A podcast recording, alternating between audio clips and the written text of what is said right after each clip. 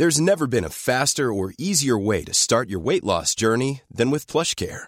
PlushCare accepts most insurance plans and gives you online access to board-certified physicians who can prescribe FDA-approved weight loss medications like Wigovi and Zepbound for those who qualify. Take charge of your health and speak with a board-certified physician about a weight loss plan that's right for you. Get started today at plushcare.com slash weight loss. That's plushcare.com slash weight loss. plushcare.com slash weight loss.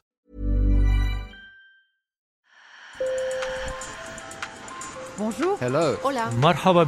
Sur le fil, Le podcast d'actu de l'AFP. des nouvelles choisies pour vous sur notre fil info. Le grand rendez-vous annuel sur le climat, la COP28, démarre bientôt à Dubaï. Cette COP-là est la plus importante depuis l'accord de Paris selon certains experts. Il faut accélérer la transition énergétique pour pouvoir réduire plus rapidement les émissions de gaz à effet de serre. Des débats acharnés sont attendus sur les manières d'y arriver, et en particulier sur la sortie des énergies fossiles, responsables des trois quarts du réchauffement.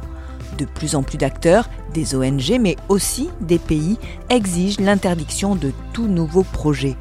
Alors que le système économique mondial dépend encore largement du pétrole et du gaz, l'électricité, le transport, l'industrie, comment s'en passer plus vite? Élément de réponse avec Lola Valéjo, directrice du programme Climat du groupe de réflexion IDRI, l'Institut du développement durable et des relations internationales, et mon collègue Yvan Couronne, qui coordonne l'équipe des journalistes de l'AFP qui couvre cette quinzaine cruciale pour le climat. Sur le fil. Pour la énième fois cette année, le secrétaire général de l'ONU, Antonio Guterres, a lancé un cri d'alarme le 20 novembre à l'ONU lors de la remise d'un rapport sur les écarts d'émissions. Les dirigeants ne peuvent plus remettre les décisions à plus tard. Nous sommes au bord du précipice. La COP28 doit nous préparer à des mesures radicales maintenant. Les engagements climatiques actuels pris par les pays du monde entier placent la planète sur une trajectoire de réchauffement catastrophique allant jusqu'à 2,9 degrés au cours de ce siècle par rapport à l'ère pré-industrielle. Cette COP doit justement permettre de rectifier le tir et d'accélérer la transition énergétique, selon Lola Valéjo, spécialiste du climat. C'est un moment de vérité qui est important parce que, en plus de faire le bilan de l'action passée, c'est un moment où on est censé se donner des, des signaux collectifs pour informer l'action des pays à venir. Et là, la prochaine échéance, c'est le relèvement des engagements pays attendus pour 2025. Et ce sont des engagements qui devraient courir jusqu'à 2035. Alors comment on fait? C'est tout l'enjeu de cette réunion internationale, selon Yvan Couronne, chef adjoint du pôle planète à l'AFP. Le bilan, techniquement, on le connaît. On n'est pas sur la bonne trajectoire. L'accord de Paris dit on doit limiter le réchauffement à 2 degrés par rapport à la période pré-industrielle et euh, éventuellement de faire tous les efforts pour que ce soit pas 2 degrés mais plutôt 1 degré et demi. Euh, et on est plutôt aujourd'hui à 2,9 degrés. Donc ça on le sait, il n'y a pas de débat. La question du bilan est ce qui va faire euh, l'objet de la plus grosse bataille à Dubaï pendant deux semaines, c'est qu'est-ce qu'on fait à partir de ce bilan? Est-ce qu'on sort des énergies fossiles? Et quand? Euh, Est-ce qu'on accélère et de combien sur les énergies renouvelables? Combien d'argent les pays riches qui ont euh, mis des dizaines de milliards de tonnes de CO2 dans l'atmosphère depuis un siècle, combien d'argent les pays riches donnent aux pays qui sont vulnérables au changement climatique ou qui ont besoin bah, de construire des éoliennes, de construire du solaire, de passer à l'électrique pour leur transport? Pendant 15 jours, Dubaï va accueillir environ 70 000 personnes, un record. C'est deux fois plus que lors des plus grandes COP précédentes. Les délégations de près de 200 pays vont participer à de nombreuses réunions plénières ou techniques et surtout des séances de négociation pour parvenir à la rédaction d'un texte final avec des engagements qui devra être accepté par consensus. Le premier sujet en discussion sera la question de la sortie des énergies fossiles.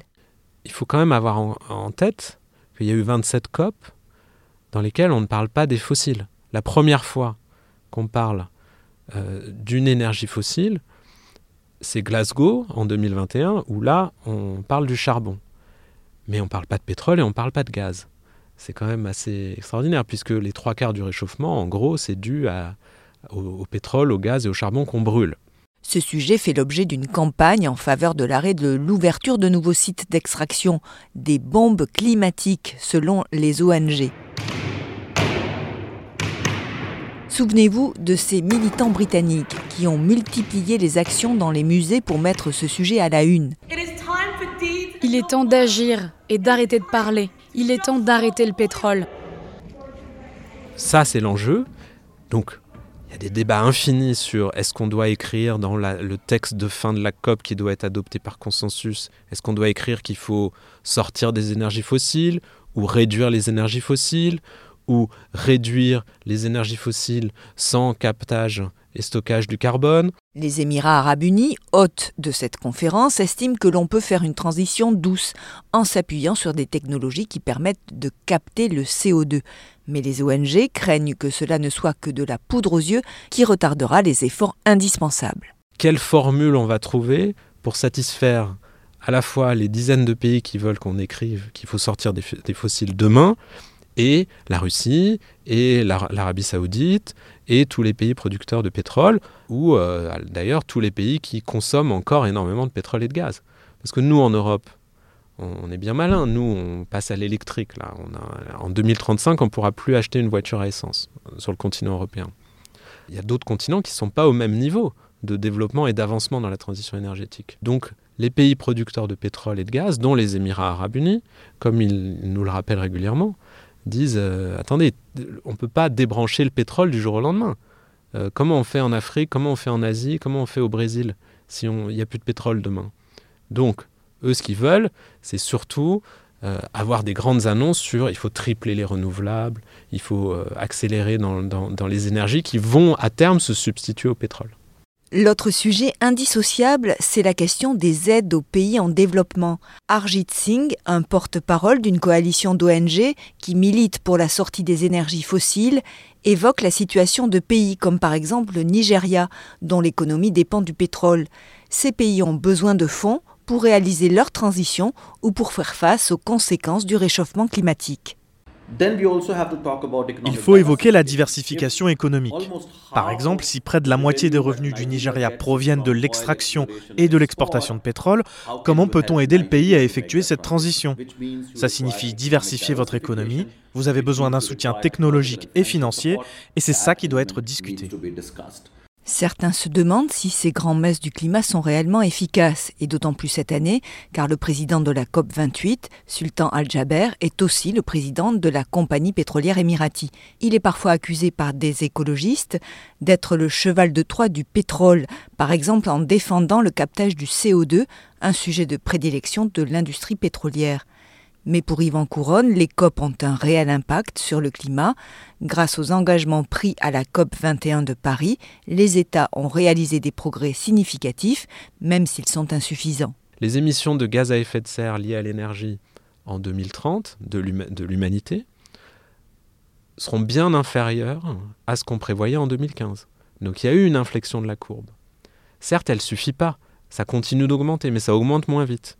Autre exemple, en 2015, on pensait que l'éolien et le solaire fourniraient 10% de l'électricité du monde en 2030. Finalement, maintenant, on pense que ce sera 40%. Donc il s'est passé beaucoup de choses. Donc les COP servent à quelque chose. Les COP envoient des signaux à toute l'économie, aux acteurs privés et publics, et ça a un impact. Merci de nous avoir écoutés. Sur le fil revient demain. Je suis Emmanuel Bayon. À bientôt.